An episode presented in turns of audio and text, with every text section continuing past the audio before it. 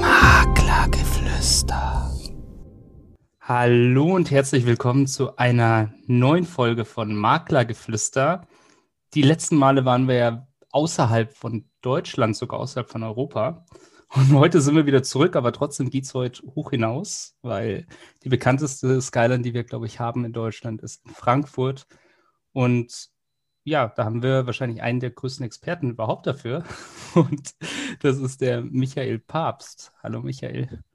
Hi, freut mich sehr, heute dabei zu sein. Genau, ähm, wir kennen uns ja schon ein bisschen und äh, haben schon ein bisschen gesprochen, aber die Zuhörer kennen dich natürlich noch nicht. Also mhm. vielleicht als erstes und am besten vorstellen kannst du dich wahrscheinlich selber. Ja, mache ich sehr gerne. Also ich bin Michael Papst, äh, 27 Jahre alt, lebe jetzt schon bisschen länger in Frankfurt, äh, eigentlich gebürtiger Nürnberger, sozusagen Exilfranke, wenn man das so sagen will. Ui. Und ähm, ich äh, beschäftige mich in Frankfurt mit äh, hochwertigem Wohnen. Das ist, denke ich, darf man so sagen. Ich komme eigentlich äh, von der Eigentümerseite. Ich habe mein, sag ich mal, Immobilien, meine berufliche Immobilienkarriere begonnen äh, auf Eigentümerseite, habe dort für ein Family Office gearbeitet, bisschen länger, habe quasi nicht verkauft, sondern gekauft ähm, hatte aber mit äh, Verkaufen immer viele Berührungspunkte und das hatte mich dann irgendwann äh, ja, motiviert und äh, inspiriert, mich mit dem Thema Verkauf mehr zu beschäftigen. Und dann hat es sich zufällig äh, eine Möglichkeit ergeben, bei dem Unternehmen einzusteigen, wo ich jetzt bin, Ziegert Night Frank, hm. ähm, das der eine oder andere vielleicht kennt. Und ja, jetzt bin ich hier seit drei Jahren ähm, als, als Makler sozusagen äh, tätig, betreue Kunden und Mandanten eben beim An- und Verkauf von sehr, sehr hochwertigen Immobilien im Rhein-Main-Gebiet. Wir decken noch teilweise ein paar andere Dinge ab, ähm, weil wir auch mittlerweile ein größeres Team sind. Und ich beschäftige mich natürlich auch äh, eigentlich hauptsächlich momentan mit dem Projekt V Frankfurt. Da werde ich später wahrscheinlich auch noch mal was zu sagen dürfen.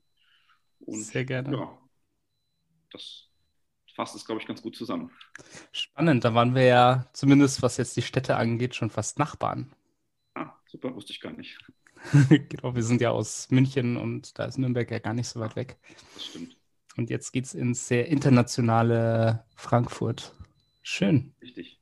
Wir haben ja als erstes immer so Entweder-Oder-Fragen. Ich finde, das hilft immer so ein bisschen, dass äh, die Zuhörer dich noch ein bisschen besser kennenlernen können. Und ich bin selber ganz gespannt, weil ein paar von den Fragen hier hat meine Mitarbeiterin formuliert und ich bin jetzt total gespannt, äh, was du vielleicht auch zum Hintergrund hast, äh, ja. Die hat es nämlich sicherlich mit ein paar Hintergedanken da reingepackt. Und die erste Frage ist direkt London oder Frankfurt. Welche Stadt gefällt dir denn besser? Wow, das ist natürlich eine richtig gute Frage. Es ist sehr schwer, weil Frankfurt Dinge hat, die London nicht hat und London hat Dinge, die Frankfurt nicht hat. Ich glaube, London mhm. ist eine der coolsten Städte der Welt, das muss man einfach so sagen. Ähm, das belegen ja auch, sag ich mal, alle Rankings und ähm, wer da war, der kommt auch gern wieder zurück. London ist eine Stadt, die sich seit äh, eigentlich mehreren Jahrhunderten immer wieder neu erfindet. Ähm, ich bin ein Riesenfan.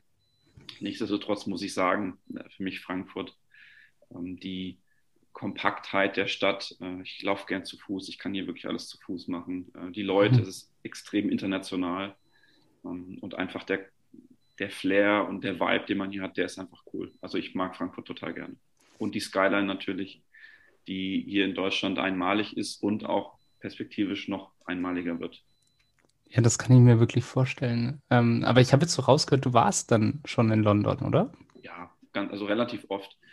Unser Unternehmen hat ja auch sozusagen, wir sind ja ein Joint Venture aus von Knight Frank äh, und Ziegert Berlin und Knight Frank mhm. aus London. Ähm, das heißt, ich habe auch berufliche Verbindungen nach London. Und das ist einfach eine tolle Stadt. Aus Frankfurt ist man so schnell dorthin geflogen, man kann morgens hin, abends wieder zurück. Mhm. Ähm, insofern hat sich das schon des Öfteren ergeben. Ah, schön. Ja, London, wirklich wunderschöne Stadt, kann ich tatsächlich auch dazu sagen.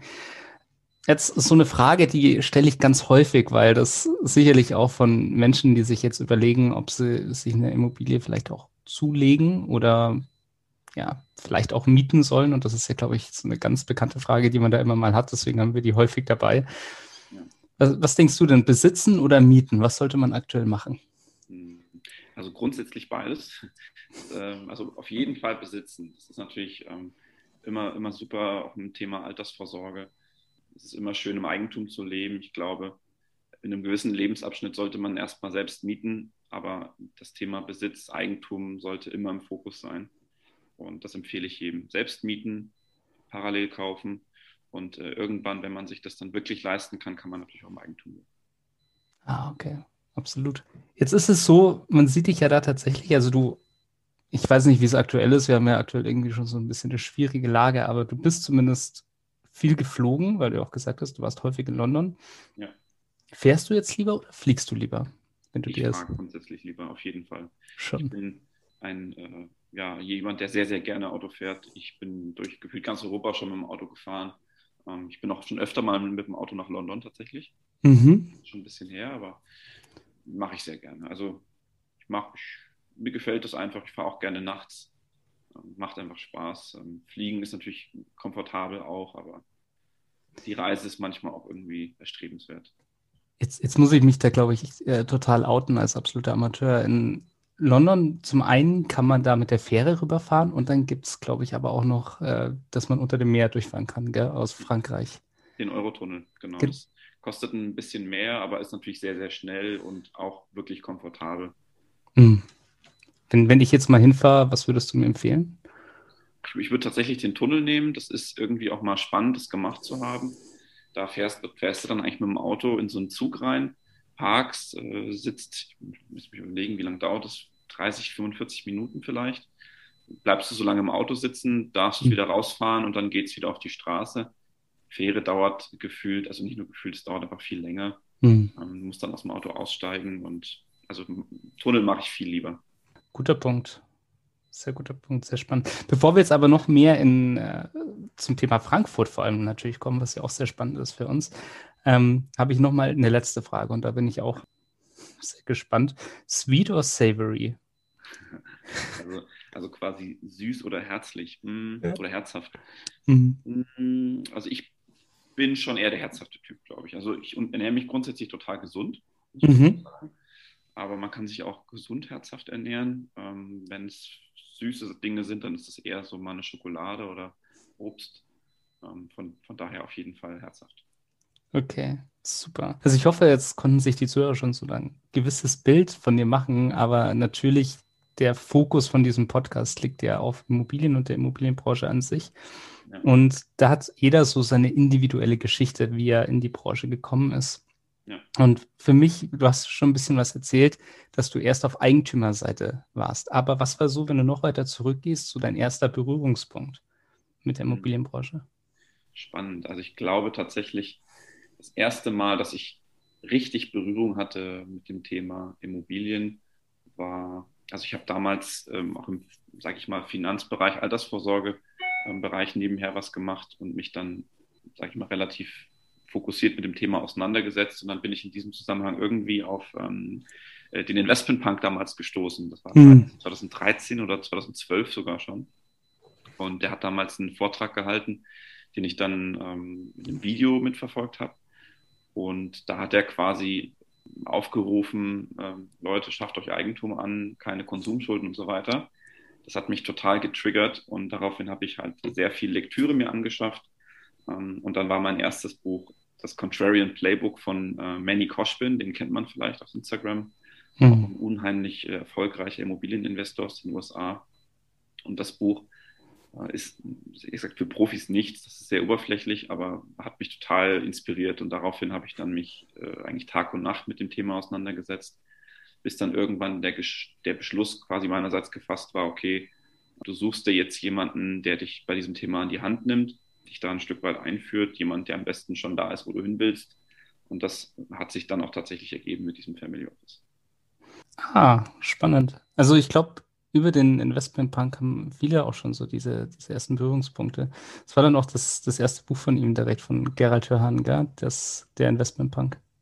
Das habe ich tatsächlich nicht gelesen. Ich habe nur diesen Vortrag gesehen, ah. knapp eineinhalb Stunden wirklich super interessant für jemanden, der das noch nicht wusste. Mhm. Ähm, mittlerweile, also das war damals, hat er ja auch, glaube ich, noch keine Kurse etc. verkauft, sondern das war dann an so einer Art Universität ähm, mhm. gewesen. Müsste ich nochmal mich zurückerinnern. Das Video habe ich aber auch nicht mehr gefunden, das gibt es wahrscheinlich gar nicht mehr. Ja, eigentlich, eigentlich ja schon so eine richtige Erinnerung, dass was dann tatsächlich daraus gewonnen ist am Ende. Total spannend. Also, wenn, wenn, ich, wenn ich ihn sehe, dann werde ich mir auf jeden Fall mal äh, Danke sagen. ja, absolut. Super gerne. Ja, du hast dich jetzt für den Luxusbereich entschieden. Was zeichnet jemanden aus? Was zeichnet so einen Menschen aus, der sich vor allem mit Luxusobjekten beschäftigt? Hm. Und also es sind erstmal eine Vielzahl von Dingen. Die meisten von diesen Dingen sind Sachen, die natürlich einen guten Makler grundsätzlich erstmal auszeichnen. Na, sag mal, die klassischen Tugenden. Ähm, Im Vorfeld zum äh, quasi Podcast haben wir schon gesagt, Pünktlichkeit ist zum Beispiel mhm. eine davon.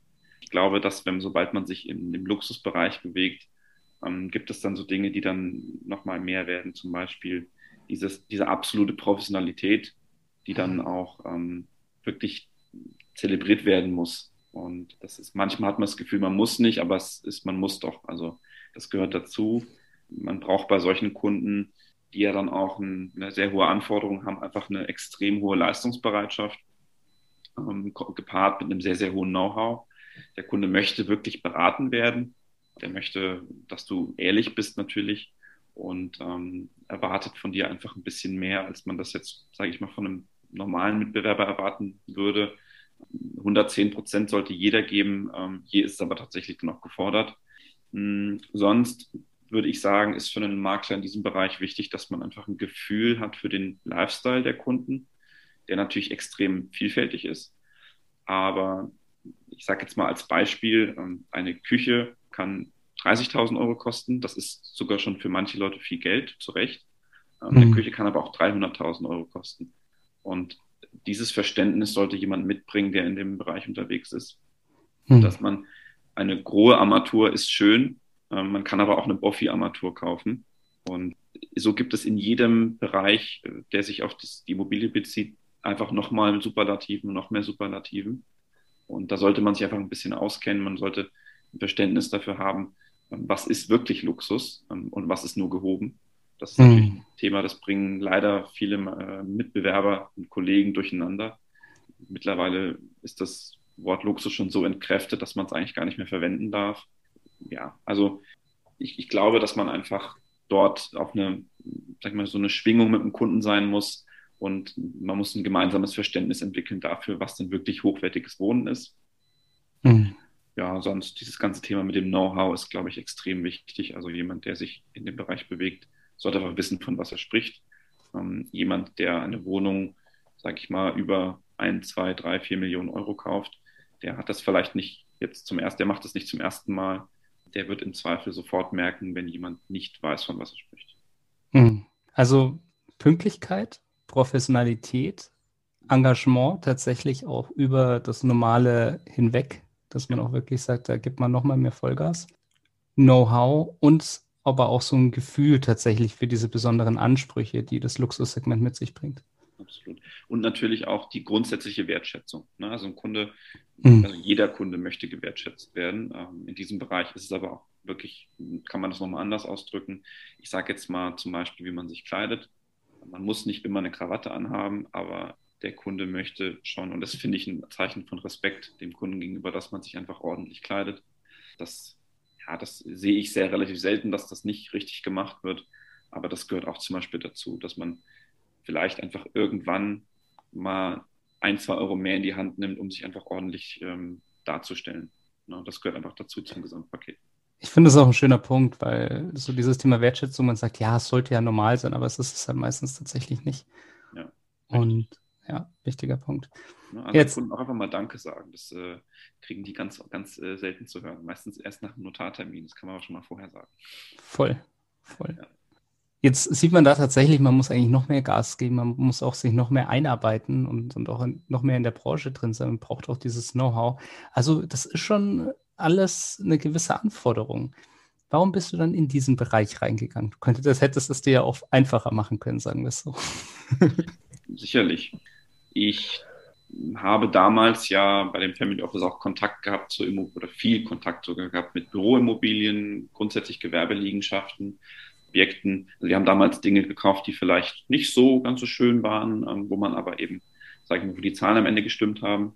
Und das war eine super schöne Erfahrung und ich glaube, perspektivisch, vielleicht wenn es um meine eigenen Investments ginge, dann würde ich da auch mich in diesem Bereich wieder bewegen.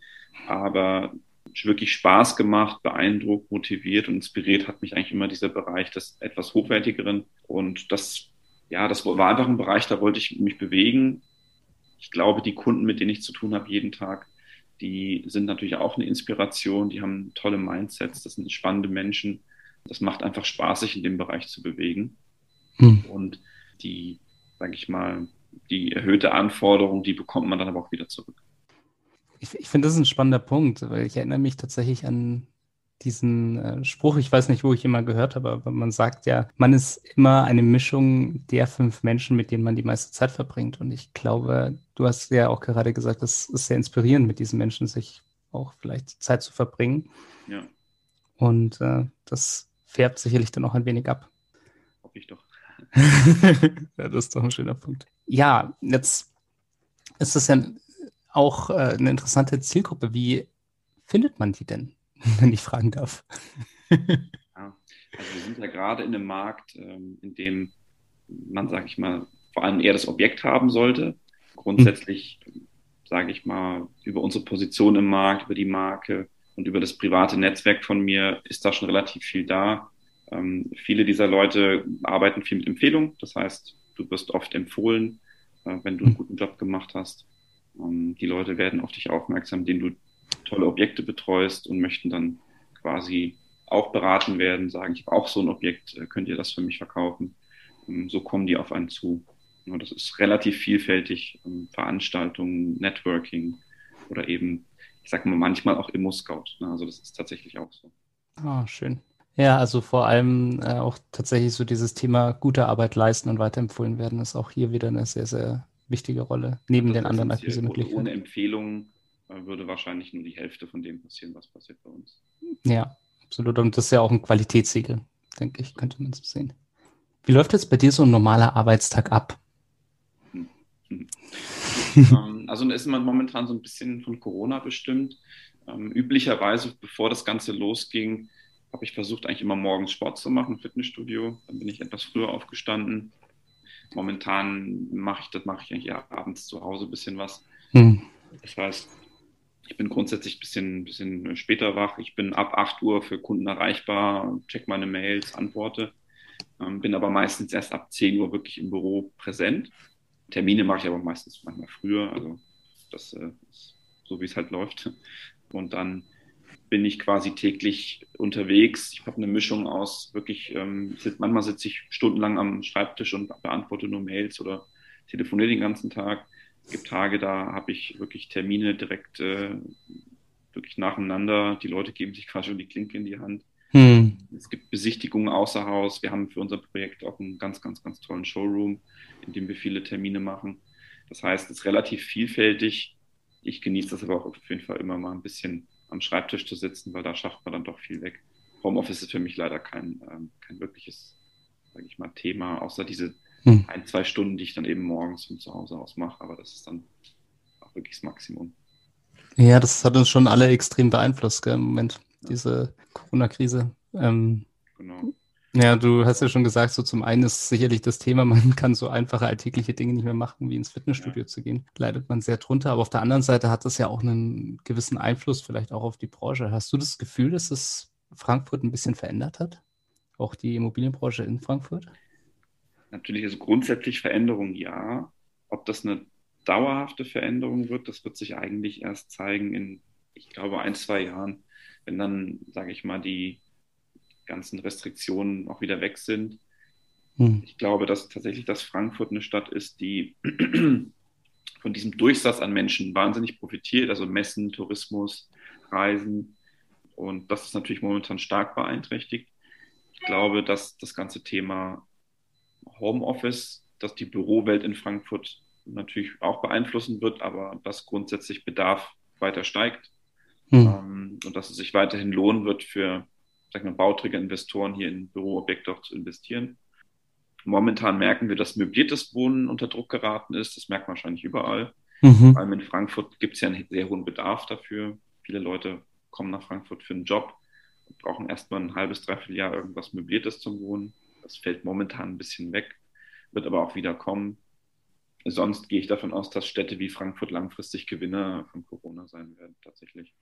Ja, Also man hat ja tatsächlich irgendwie auch so bemerkt, man hat ja die Befürchtung gehabt, dass es irgendwie einen negativen Einfluss gibt, aber es scheint ja im Moment mit dem Immobilienmarkt schon immer noch bergauf zu gehen, auch in der Corona-Krise. Ja. Ja. Büroimmobilien wird, wird wahrscheinlich spannend. Wird spannend, aber ich gehe fest davon aus, dass die richtigen Konzepte sich wirklich langfristig durchsetzen, dass die erfolgreich sein werden. Und ähm, man hört ja auch immer in den Medien manchmal, oh, jetzt sind die Hochhäuser leer in Frankfurt. Das ist natürlich tatsächlich nicht der Fall. Hm. Und, ähm, wir haben eine Vermietungsquote im Bürobereich, die sich immer noch sehen lässt, die immer noch deutlich, deutlich besser ist als das, was wir jetzt irgendwie vor ähm, ja, sechs, sieben Jahren hatten in Frankfurt. Und das ist immer noch ein gesunder Bereich. Und selbst wenn wir nochmal drei, vier Prozent mehr Leerstand hätten, dann wäre das immer noch ein Bereich, der akzeptabel ist. Ja. ja, stimmt, absolut. Jetzt, wenn du zurückblickst, wir haben ja am Anfang jetzt schon mal drauf geschaut, was war so deine, deine erste Berührungsphase mit der Immobilienbranche? Gibt es jetzt so, wenn du die, die ganze Zeit zurückdenkst ähm, von deiner beruflichen Tätigkeit, gab es da irgendeine so ganz spezielle Geschichte, an die du dich gerne zurückerinnerst? Ja, also gibt es sehr viele. Mhm. Ähm, es gibt leider sehr viele, über die ich so gar nicht so viel sprechen darf ähm, oder mhm. die mit dem, was ich erzählen darf, dann nicht mehr so spannend klingen. Es gibt aber eine Sache, die finde ich äh, wirklich toll, da erinnere ich mich gern zurück. Und die Geschichte beinhaltet auch einige der Werte, für die ich stehe. Die können sich wirklich vielleicht der eine oder andere auch mal ein bisschen in das Ohr schreiben. Das, ähm, ähm, ja, es gibt ja tatsächlich in unserem Beruf auch ein paar schwarze Schafe. Und mhm. im Grunde genommen ist es so, ich hatte ähm, einen, einen, Kunden, der hat äh, nie von mir was gekauft. Den, mit dem bin ich aber immer gut verblieben, weil der sehr freundlich war. Und der kam irgendwann auf mich zu sagt, ja, ähm, mein ehemaliger Professor, der kennt eine ältere Dame, die möchte ihr Haus in Frankfurt verkaufen. Mhm. habe ich gesagt, schön, ähm, kümmere ich mich gerne drum. Dann meinte er, ja, aber die, die hat schon einen Makler und die, die hat auch jetzt schon einen Notartermin. Ähm, aber wir wissen nicht, ob der Preis stimmt. habe ich gesagt, schicken Sie mir es rüber. Ich sage Ihnen, der, ob der Preis passt oder nicht. Und wenn er passt, ist doch schön. Und mhm. dann war es tatsächlich so, dass ich, als ich die Eckdaten bekommen habe, einfach gesagt habe, naja, ich schätze, das Haus, also das war ein Mehrfamilienhaus, ähm, in, schätze ich so ungefähr 2 bis 2,2 Millionen Euro. Mhm. Dann war der Herr ein bisschen verdutzt am Telefon und meinte, ja, die Dame ist jetzt schon im Taxi, Notartermin ist irgendwie in, in, in einer Stunde und ähm, der Herr möchte eine Million Euro bezahlen. Oh. Und das, was mich dann wirklich, also da habe ich gesagt, sofort umdrehen, also rufen Sie die an, die sollen mit dem Taxi wieder nach Hause fahren. Mhm. Ähm, und dann, dann ist dann quasi am Tag danach rausgekommen, der Herr, der es kaufen wollte, war der Makler. Nein. Der hat ihr gesagt, ja, ich gebe Ihnen, ich kaufe es Ihnen ab, ich brauche sowas. Und das ist natürlich sehr unschön. Ne? Also das, es ist kein Geheimnis, solche Dinge passieren. Mhm. Und das ist natürlich, also da bin ich auch selber total allergisch drauf. Mhm. Insofern habe ich dann äh, quasi gemeinsam mit dem, mit dem Herrn und der Dame dann ein Konzept ausgearbeitet. Die musste natürlich den Auftrag äh, erstmal auslaufen lassen. Und dann habe ich für die Dame tatsächlich das Haus verkauft, relativ zügig danach für 2,2 Millionen Euro mhm. an, an, jemanden, der dann auch die Mieter da geschützt hat, weil das war sehr, sehr günstig vermietet. Und der Käufer hat dann auch versprochen, dass er die Mieter dann, sage ich mal, schont. Das wäre wahrscheinlich bei der zweiten Version, also bei der ersten Version nicht der Fall gewesen. Ja, also eigentlich nur Vorteile auf ihrer Seite. Und das ist ja der Wahnsinn. Das, das, äh, das hat ja, ich weiß, ich kenne mich nicht so gut im Maklerrecht aus, aber ähm, das hat ja schon fast kriminelle Züge. Also ich sag's mal so, es ist halt einfach, ähm, wenn jemand auf mich oder uns oder einen anderen Makler zukommt und der spricht dann einen Wert aus, dann ist natürlich mit einem gewissen Vertrauenscharakter verbunden einfach.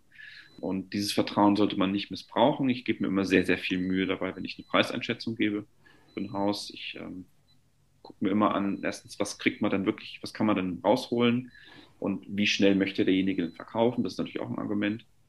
Und mir läge es extrem fern, da unfaire Preise zu also rauszugeben, nur um mir den Job einfacher zu machen oder für mhm. mich selbst einen Vorteil rauszuschlagen. Und sonst, ähm, was vielleicht auch ein Learning daraus war, ist, ähm, egal ob jemand eine Immobilie kauft oder nicht, immer freundlich sein, immer gerne im Kontakt bleiben, weil tatsächlich daraus kam ja dann auch die Empfehlung. Mhm. Hätte ich jetzt das Mindset komplett darauf gehabt, ich spreche nur mit Kunden, an denen ich Geld verdiene, dann hätte ich diesen Kunden wahrscheinlich nicht so, sage ich mal, beackert, wäre mit dem mhm. nicht in Kontakt geblieben, dann wäre der vielleicht auf jemand anderen zugekommen. Thema Wertschätzung auch wieder. Ja, total. Stark. Ja. Von daher erinnere ich mich gern dran. Der ähm, Käufer von diesem Haus, mit dem ich bin ich auch sehr, sehr gut noch in Kontakt. Der hat sich mhm. auch total gefreut, weil das auch für ihn dann war wirklich ein fairer Deal und das kriegt man in Frankfurt ja auch nicht jeden Tag, vor allem in so einer tollen Lage. Und ja. Super. Ja, also vor allem am Ende des Tages das, was an der Geschichte ja vergleichsweise, du hast es ja dann so noch gerettet, aber was ja irgendwie auch schade ist an der Geschichte, ist, dass wenn sich einer so verhält, dann wirft es ja, wie du schon gesagt hast, irgendwie ein negatives Licht auf die ganze Branche. Und viele Leute pauschalisieren eben. Und das ist dann leider schade. So schön die Geschichte auch geendet hat. Ja. Jetzt haben wir so ein bisschen zurückgeblickt. Ähm, und wenn man zurückblickt, dann ist es aber auch ganz gut, wenn man danach wieder nach vorne schaut. Und was hast du so in den nächsten Jahren vor? Was, was hast du so einen Punkt, wo du sagst, das würde ich gerne erreichen? Ja, also mehrere. Zum Beispiel, ich habe es vorhin erwähnt, eingangs das Projekt vor Frankfurt. Da bin mhm. ich ähm, auch quasi Teil des äh, Teams, die da ähm, die Ehre haben, muss ich wirklich sagen, äh, die Wohnung verkaufen zu dürfen. Und mein Ziel da ist persönlich durch das Projekt wirklich bis zum Schluss zu begleiten, jeden einzelnen meiner Kunden da happy zu machen das ist für mich wirklich ein sehr, sehr, also das größte Ziel. Sonst, es gibt in Frankfurt ein Haus, ähm, da bin ich schon wirklich lange dran. Über 10 hm. Millionen Euro, das will ich irgendwann mal verkaufen. Das hm. darf aber noch ein bisschen dauern von mir aus, da bin ich sehr geduldig. Ja, und dann das ganze Thema Social Media, da möchte ich mich einfach ein bisschen professionalisieren. Da habe ich das ein oder andere Ziel noch und möchte einfach da mich weiter etablieren. Das sind so meine drei drei Goals, die mir jetzt so ganz äh, aus, dem, aus der Hüfte einfallen. Jetzt hast du zwei spannende Themen angesprochen, über die ich wirklich gerne mit dir sprechen möchte. Das eine ist jetzt erstmal das äh, Thema Vor in Frankfurt, was mich sehr interessiert. Und dann auch nochmal so dieses Thema Social Media. Aber jetzt vielleicht als erstes das Vor in Frankfurt. Das ist ein Projekt, an dem du jetzt aktuell dran bist. Vielleicht kannst du den Zuhörern mal erklären, was ist es eigentlich, was hat es damit auf sich und was macht es besonders? Ja, genau. Also grundsätzlich, äh, bevor ich anfange, kann ich wirklich jedem empfehlen, jedem Zuhörer, das wirklich mal zu googeln. Da gibt es eine ganz tolle Projektwebseite dazu, die wirklich gespickt ist mit sehr viel Inhalt. Wahnsinn. Also so eine schöne Projektwebseite habe ich auch eigentlich noch nie gesehen beim Projekt in Deutschland. Ähm, aber ich kann natürlich gerne in eigenen Worten auch noch was dazu sagen. Es ist so, ähm, es ist quasi im Herzen von Frankfurt, mitten im Bankenviertel, gibt es ein Grundstück, da war früher die Deutsche Bank drauf. Mhm. Und das war sozusagen das Hauptquartier der Deutschen Bank gewesen, bis die dann in die Türme gezogen sind, die Zwillingstürme. Und ja, 2014, 15 gab es dann einen Verkaufsprozess. Das Grundstück hat erworben Groß und Partner, ein Frankfurter Projektentwickler. Und man muss dazu sagen, auch wirklich einer der wirklich mit Abstand professionellsten Entwickler Deutschlands, ähm, wirklich, also ganz oben mit dabei. Mhm. Und die haben dort gemeinsam mit der Stadt Frankfurt und dem Architekturbüro äh, UN-Studio dort ein städtebauliches Konzept entwickelt, das sozusagen dieses Riesengrundstück, ja, über 16.000 Quadratmeter, was vorher der Öffentlichkeit nie zugänglich war, öffnet. Da entstehen vier Hochhäuser, das höchste davon 233 Meter. Hm. Und zwischen diesen Hochhäusern entstehen äh, öffentliche Wege, äh, quasi zwei Plätze, Passagen, äh, Geschäfte, Einzelhandel, ähm, circa 30 Restaurants, zwei Fünf-Sterne-Hotels. Hm. Es entstehen 600 Wohnungen, auch gefördertes Wohnen. Ähm, es entsteht Büro, also sehr viel Bürofläche, die auch schon zum Großteil vermietet ist tatsächlich, vier hm. Jahre vor Fertigstellung. Und quasi in jeder Hinsicht äh, hat das Projekt Superlativen. Hm. Und es ist einfach abzusehen, dass das die Aufenthaltsqualität im Bankenviertel und die Stadt Frankfurt nachhaltig verbessern wird und verändern wird. Ja, es ist schon, äh, glaube ich, auch beeindruckend, auch Teil von so einem Projekt zu sein, kann ich mir vorstellen, oder? Also ich bin sehr, sehr stolz drauf, Teil da, äh, das in dieses ganze mal, Projekt sein zu dürfen, wenn auch ein sehr kleiner. Mhm. Ähm, und, ähm, ja, es macht wahnsinnig viel Spaß, auch mit dem Entwickler da zusammenzuarbeiten, mit allen Beteiligten eigentlich. Bei uns in der Company haben wir ein super, super tolles Team. Ähm, wir betreuen das, ähm, die Eigentumswohnung da exklusiv im Vertrieb. Und es ist einfach ein schönes Arbeiten, weil das Projekt mich einfach täglich neu begeistert, mhm. weil ich ja auch einfach ähm, fasziniert bin von so einer Architektur. Und ja, ich kann jedem nur wünschen, auch irgendwann mal sich ausschließlich mit Produkten beschaffen oder mit, mit Dingen beschäftigen zu dürfen, die einen auch wirklich Spaß machen. Ja, es motiviert ja dann auch wahnsinnig. Total. Also das kriege ich tatsächlich oft von meinen Kunden zu hören, äh, wenn, wenn man dann irgendwie sich verabschiedet und dann äh, spricht man drüber und dann sage ich, ja, macht ja auch Spaß und sagen die Kunden, ja, merkt man auch. Eine Sache, wo tatsächlich du mich ein wenig inspiriert hast, muss ich sagen, weil das ist auch die Art, wie ich äh, dich gefunden habe, ja. ist die Art, wie du mit den sozialen Medien umgehst. Weil es ist so, man macht sich sehr lange Gedanken, wenn man bestimmte Social-Media-Plattformen sieht. Ja. Sowas wie, ja, alle paar Jahre kommt ja was Neues raus. Äh, eine Zeit lang war Instagram neu, jetzt ist Instagram mittlerweile total, äh, ja, teilweise schon verteilt und das ist auch so ein Thema, wie sich das weiterentwickelt. Und dann äh, kam vor ein paar Jahren auch das Thema TikTok auf den Markt und wird jetzt auch immer präsenter. Und ich habe tatsächlich gesehen, du nutzt es schon und du nutzt es wahnsinnig erfolgreich. Ja, ähm, also jetzt Social Media grundsätzlich oder TikTok spezifisch? Beides. Also ja. also ja, ich bin ja eigentlich schon sehr lange auf Instagram, habe aber erst eigentlich vor etwas über einem Jahr den Entschluss für mich gefasst, dass, ähm, mich darauf zu fokussieren, mein, mein Instagram beruflicher zu gestalten, weniger privat. Natürlich die private Note muss bleiben, das gehört dazu. Hm. Für mich ist ich lerne da jeden Tag dazu. Ich mache auch viele Fehler. Das gehört, glaube ich, dazu. Ähm, ja. Aber grundsätzlich ist das wahnsinnig spannend. Ich glaube, für den Beruf des Maklers, des Beraters wird es immer wichtiger, auch überhaupt erst gefunden zu werden. Und gefunden wird man in Zukunft in fünf bis zehn Jahren wahrscheinlich oder mit einer gewissen Wahrscheinlichkeit hauptsächlich über solche Kanäle. Es ist mhm. schon heute so, dass mich Kunden über Instagram ansprechen, ich möchte was kaufen, ich möchte verkaufen.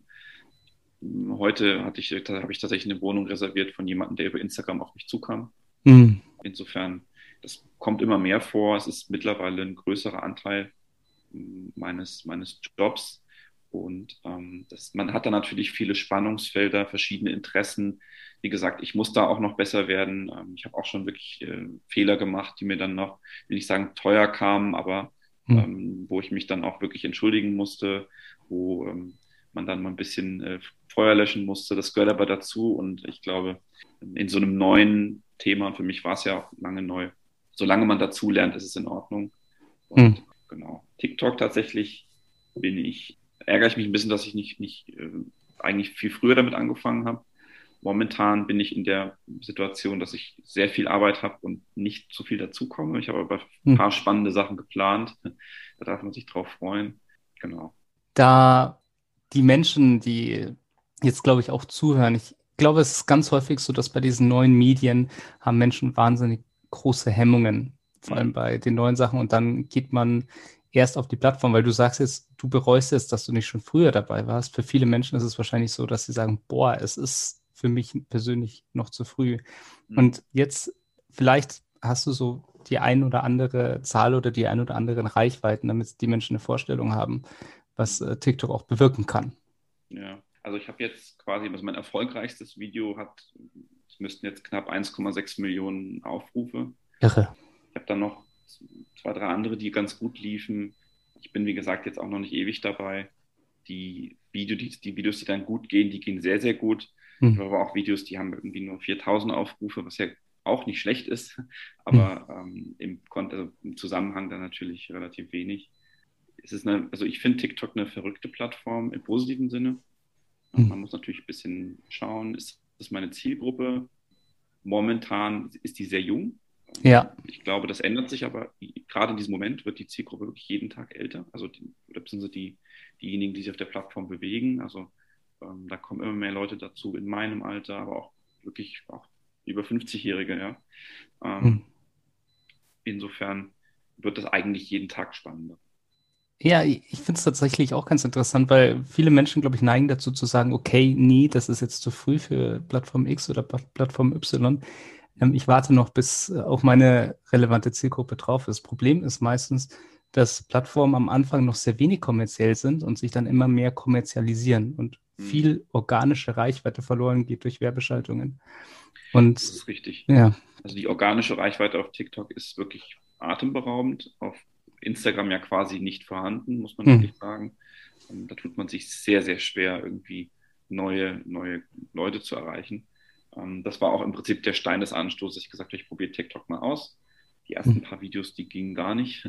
Und dann kam mal irgendwie eins, was mehr erfolgreich war, dann das nächste, dann noch eins, dann noch eins. Und ähm, ja, da tastet man sich dann irgendwie ein bisschen durch. Die Algorithmen sind natürlich auch nicht ganz so easy. Da gibt es dann viele Punkte, die eine Rolle spielen. Mhm. Aber es ist schon wirklich spannend. Absolut. Und du hast es ja auch schon angesprochen, so das Thema, du hast gesagt, du hast selber Fehler gemacht, Fehler, die vielleicht dann auch mal unangenehm waren. Sehr, aber sehr unangenehm. ja, aber du sagst ja tatsächlich so, du hast ja dann auch nicht aufgehört, hast trotzdem weitergemacht. Ja. Und ich glaube, glaube ich, wichtig. Man Ja, muss das- daraus lernen, das ist das Wichtigste. Also, und natürlich auch dazu stehen und ähm, den, sag ich mal, das, was man, die Suppe, die man einbrockt, dann auch auslöffeln natürlich. Ne? Hm, absolut. Und ich denke tatsächlich, ich, es, es gibt ja da ganz viele verschiedene Sprüche dazu, aber so ein Punkt, die einzigen Menschen, die keine Fehler machen, sind wahrscheinlich die Leute, die gar nichts machen. Das ist richtig. Und äh, genau, wie wichtig ist für dich Authentizität auf den sozialen Medien? Hm, Also grundsätzlich total wichtig. Mhm. Ähm, es ist natürlich so, dass in dem Job, den wir machen, ähm, Professionalität eine sehr hohe Rolle spielt und die Professionalität gebietet natürlich ähm, nicht alles anzusprechen. Also ich versuche natürlich im, im Scherzhaften kann man mal politisch werden, aber ich möchte zum Beispiel bei meinen Kanälen keine politische Werbung machen, obwohl ich ein grundsätzlich politischer Mensch bin. Ich denke, dass auch die Kultur in Deutschland, wenn man, also mein Kanal ist eigentlich deutsch, ähm, dass wir halt auch eine Fehlerkultur haben hier, die nicht vergleichbar ist mit den USA Hm. zum Beispiel. Und dass man natürlich auch da mit der Authentizität sich ein bisschen einschränken muss, weil ein, wenn ich jetzt, sage ich mal, auf einem amerikanischen Kanal ähm, etwas bespreche, dann wird man sagen, ah ja, cool, dass der das sagt, dass das offen ist und das wirkt dann nicht unprofessionell. Würde ich das in Deutschland machen, könnte ich da wirklich dann auch ins Fettnäpfchen treten. Insofern Authentizität ja, ähm, aber natürlich und immer ein bisschen vorsichtig. Und am Ende des Tages ist natürlich Social Media und vor allem Dinge wie Instagram, TikTok, die positiven Inhalte sind einfach laufen besser. Das ist klar. Ja, Lügen absolut. sollte man niemals auf Social Media. Das, Hm. äh, viele verschönigen Dinge ein bisschen, das finde ich bis zum gewissen Grad auch in Ordnung, aber tatsächlich Lügen ist immer relativ schwierig. Ja, weil irgendwann kommt es ja dann auch raus und dann muss man sich auch noch dafür rechtfertigen. Schwierig. Abgesehen davon, dass man natürlich nie lügen sollte. Ja, wenn jetzt die Menschen sagen, okay, Michael will ich noch ein bisschen mehr verfolgen, das war jetzt sehr, sehr spannend. Wie kann man dich denn finden? Also eigentlich muss man nur Michael Papst in Instagram eingeben und das Papst hat in der Mitte ein B, kein P. Mhm. Ähm, und dann findet man mich eigentlich schon. Mein Instagram-Name ist Michael-Papst, wieder Mhm. mit B in der Mitte. Und sonst auf TikTok heiße ich Immobilienpapst. Ähm, Perfekt. ja, also ich war tatsächlich nicht so ein Freund von dem Namen. Ich fand es irgendwie ein bisschen, weiß ich nicht, äh, zu catchy, aber ich glaube, für TikTok ist es in Ordnung. Auf Instagram möchte ich gern so heißen, wie ich heiße. Ja, Ähm, genau, und dann, ja, also freue ich mich über jeden, der mich da verfolgt. Ähm, bin auch immer total offen für Fragen. Also ich wird wirklich täglich mit Fragen bombardiert und ich versuche mir immer mal 10, 15 Minuten zu nehmen, um da auch alles zu beantworten. Dauert manchmal ein paar Tage, aber grundsätzlich äh, bin ich da wirklich äh, immer verfügbar. super. Ja, sehr spannende Folge, muss ich tatsächlich sagen. Ich habe sehr, sehr viel gelernt. Sehr schön. Und äh, ich bedanke mich ganz, ganz herzlich bei dir, dass du bei uns im Podcast warst. Für unsere Hörer, wenn euch jetzt die Folge gefallen hat und ihr habt das noch nicht gemacht, dann klickt doch bitte auf den Abonnieren-Button. Ihr findet uns tatsächlich auch bei Instagram unter McGrundriss. Da freuen wir uns natürlich auch, wenn ihr uns folgt. Und ja, im Großen und Ganzen ähm, würde ich dann sagen, vielen lieben Dank, Michael, für die schöne Folge. Ich habe zu danken, äh, hat mir auch sehr viel Spaß bereitet. Ähm, habe mich auch im Vorfeld natürlich schon drauf gefreut und ja, war eine schöne Folge. Ähm, ich freue mich dann drauf, das Ganze zu hören. Wie gesagt, lieben Dank für die Einladung und äh, ja, wer weiß, vielleicht äh, ergibt sich ja dann nochmal irgendwas. Genau, super gerne, jederzeit. Klasse.